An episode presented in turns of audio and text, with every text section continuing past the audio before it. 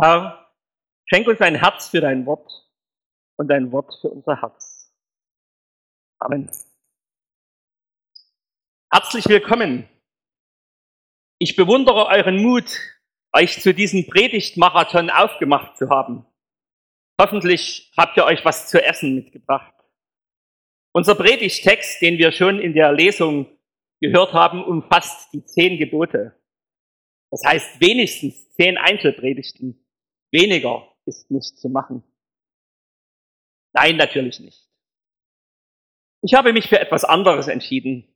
Ich fände es interessant, wenn wir die beiden gehörten Texte einmal nebeneinander stellen.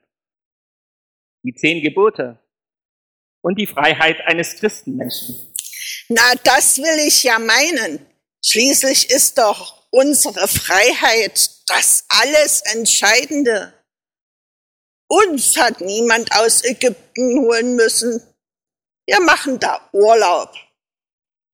Und wir gehören ja auch gar nicht so zum Volk Israel. Also sind wir doch gar keine Adressaten dieses Textes. Wir leben doch unter dem neuen Bund. Alles ist anders. Wir sind frei. Schließlich hat ja schon Paulus an die Korinther geschrieben, alles ist mir erlaubt. Alles ist mir erlaubt? Wo sollen wir denn da hinkommen? Das wird ja das reinste Chaos. Und wenn du schon zitierst, dann bitte den ganzen Satz. Schließlich geht es ja noch weiter. Aber nicht alles dient zum Guten, vollendet Paulus seine Ausführungen. Und deshalb muss es das Gesetz geben. Es regelt das tägliche Leben. Überall. Ob als Straßenverkehrsordnung, als bürgerliches Gesetzbuch oder als Seilbahnrichtlinie in Mecklenburg-Vorpommern. Alles muss seine Ordnung haben. Aber während Menschen oftmals auch widersprüchliche und irrwitzige Gesetze und Verordnungen verabschieden, geht es hier ja um Gottes Gesetz. Die sind gut durchdacht Sie regeln die zwei entscheidenden Bereiche. Mein Verhältnis zu Gott und mein Verhältnis zu meinen Mitmenschen. Und Gott definiert hier ganz genau, was er von seinem Volk erwartet. Da gehören wir ja wohl dazu. Schließlich berufen wir uns ja immer darauf, dass wir durch Jesus mit hineingenommen wurden. Und wenn du dich schon auf Paulus berufst, er hat ja davon gesprochen, dass wir eingepropft worden sind in, im Bund Gottes mit seinem Volk. Also mitgegangen, mitgehangen. Wir werden uns an Gottes Gesetz messen lassen müssen. Naja, natürlich gehören wir durch Jesus zu Gottes Volk. Und wir nehmen die Verheißungen, die Israel zugesagt hat, ja auch gern für uns in Anspruch. Das heißt aber doch nicht, dass wir die ganze Bürde des alten Bundes übernehmen müssen. Speisegesetze, Reinheitsgebote, kultische Verordnungen und was es da alles gibt. Paulus klagt ja darüber. Wer wird mich erretten vom Fluch des Gesetzes, fragt er. Und dann preist er Jesus als den, der uns freigemacht hat. Und er hat dafür gesorgt, dass wir Kinder Gottes werden können. Und als Kind bin ich doch frei. Als Kind bin ich doch auf Vaters Schoß und nicht auf der Anklagebank. Wozu brauche ich ein Gesetz, wenn Jesus mich davon befreit hat. Paulus warnt doch gerade die Galater davor, sich nicht wieder unter das Gesetz zu stellen, weil sie sonst Jesus Tod durchstreichen würden. Nein, es geht schon um die Freiheit, in der ich als Christ leben darf. Du sollst ja durchaus deine Freiheit haben, aber doch nicht ohne mich. In seinen Geboten macht Gott doch deutlich, wie er sich gelingendes Leben in Freiheit vorstellt. Er legt den Finger auf die Dinge, die ihm wichtig sind und die für uns gut sind, weil er uns gemacht hat und uns liebt, will er doch, dass unser Leben gelingt. Leider haben wir den Aspekt etwas aus den Augen verloren. Wir denken oft, die Gebote Gottes wollen uns in erster Linie etwas verbieten. Und natürlich die Dinge im Leben, die Spaß machen. Aber wenn wir akzeptieren, dass wir in den Geboten so etwas wie eine Gebrauchsanweisung für unser Leben haben, sieht es doch ganz anders aus.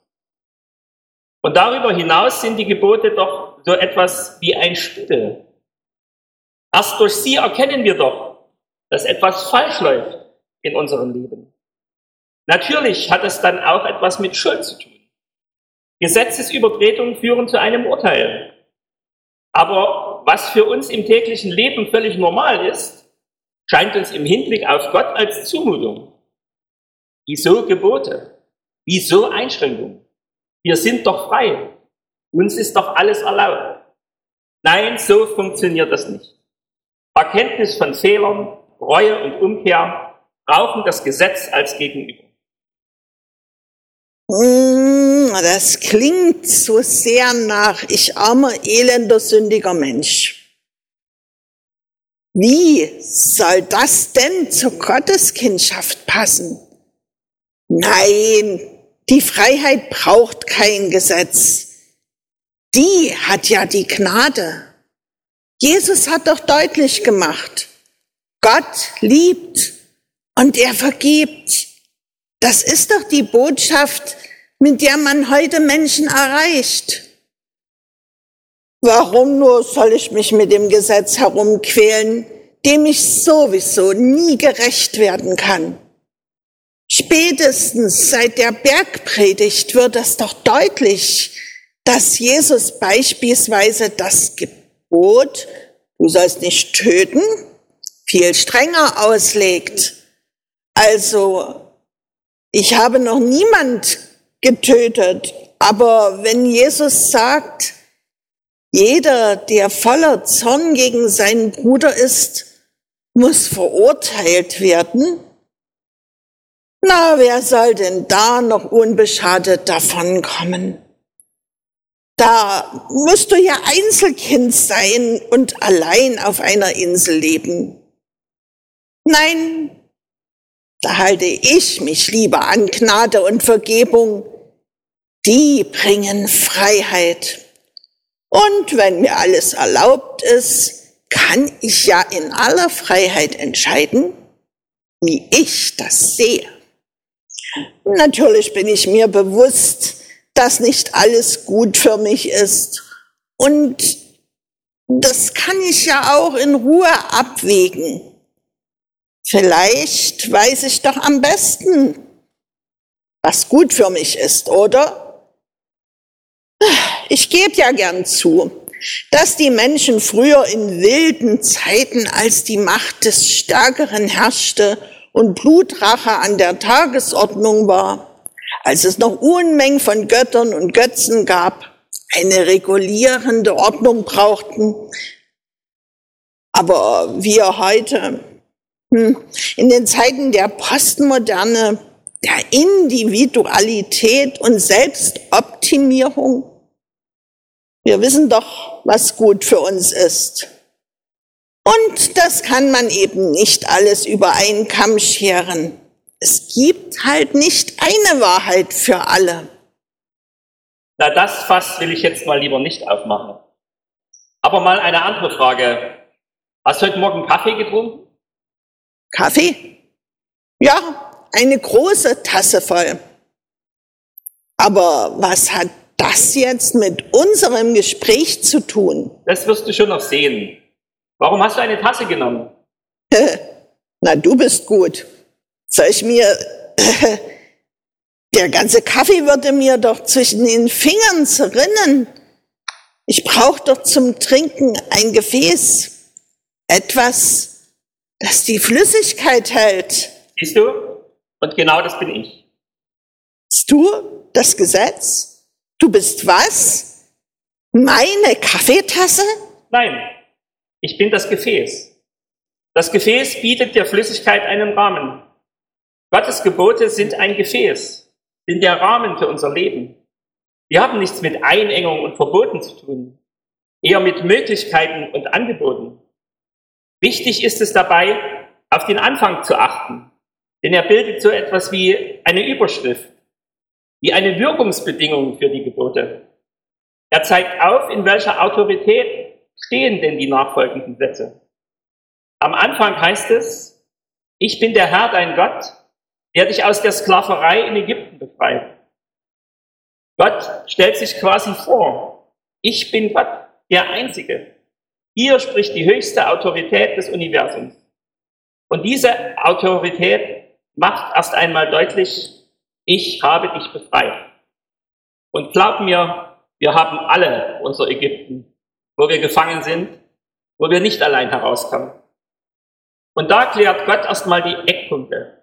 Erstens, ich bin Gott und da ist niemand sonst. Zweitens, ich habe dich befreit. Auch wenn du es vielleicht noch nicht richtig begriffen hast. Denn ich wage zu bezweifeln, dass die Israelis in der Wüste das große Gefühl von Freiheit hatten. Nichtsdestotrotz macht Gott deutlich, ich habe es schon getan. Es gab keine Gebote in Ägypten. Wäre ja auch möglich gewesen, nach dem Motto, hier, haltet euch an meine Regeln, dann bringe ich euch hier raus. Nein, Gott führt in die Freiheit und gibt dann einen Rahmen, ein Gefäß für diese Freiheit. Nun fällt es, nun fällt es uns bei der Formulierung du sollst nicht schwer an Freiheit zu denken. Aber formulier es doch einmal um und setze für du sollst nicht die Worte du brauchst nicht. Das verändert die gesamte Sichtweise. Ich bin der Herr, dein Gott, ich habe dich befreit. Du brauchst keine anderen Götter. Du brauchst nicht stehlen, du brauchst nicht töten und so weiter. Hm. Ja, aber das heißt ja dann, dass ich ähm, dich das Gesetz bräuchte, dass Freiheit ohne Rahmen mir durch die Finger rinnt. Das heißt, durch das Gesetz wird mir gar nichts weggenommen, sondern es ist das Gefäß, in das Gott seine Liebe, seine Gnade und Vergebung gegossen hat. Es ist der Rahmen, in dem ich meine Freiheit leben kann.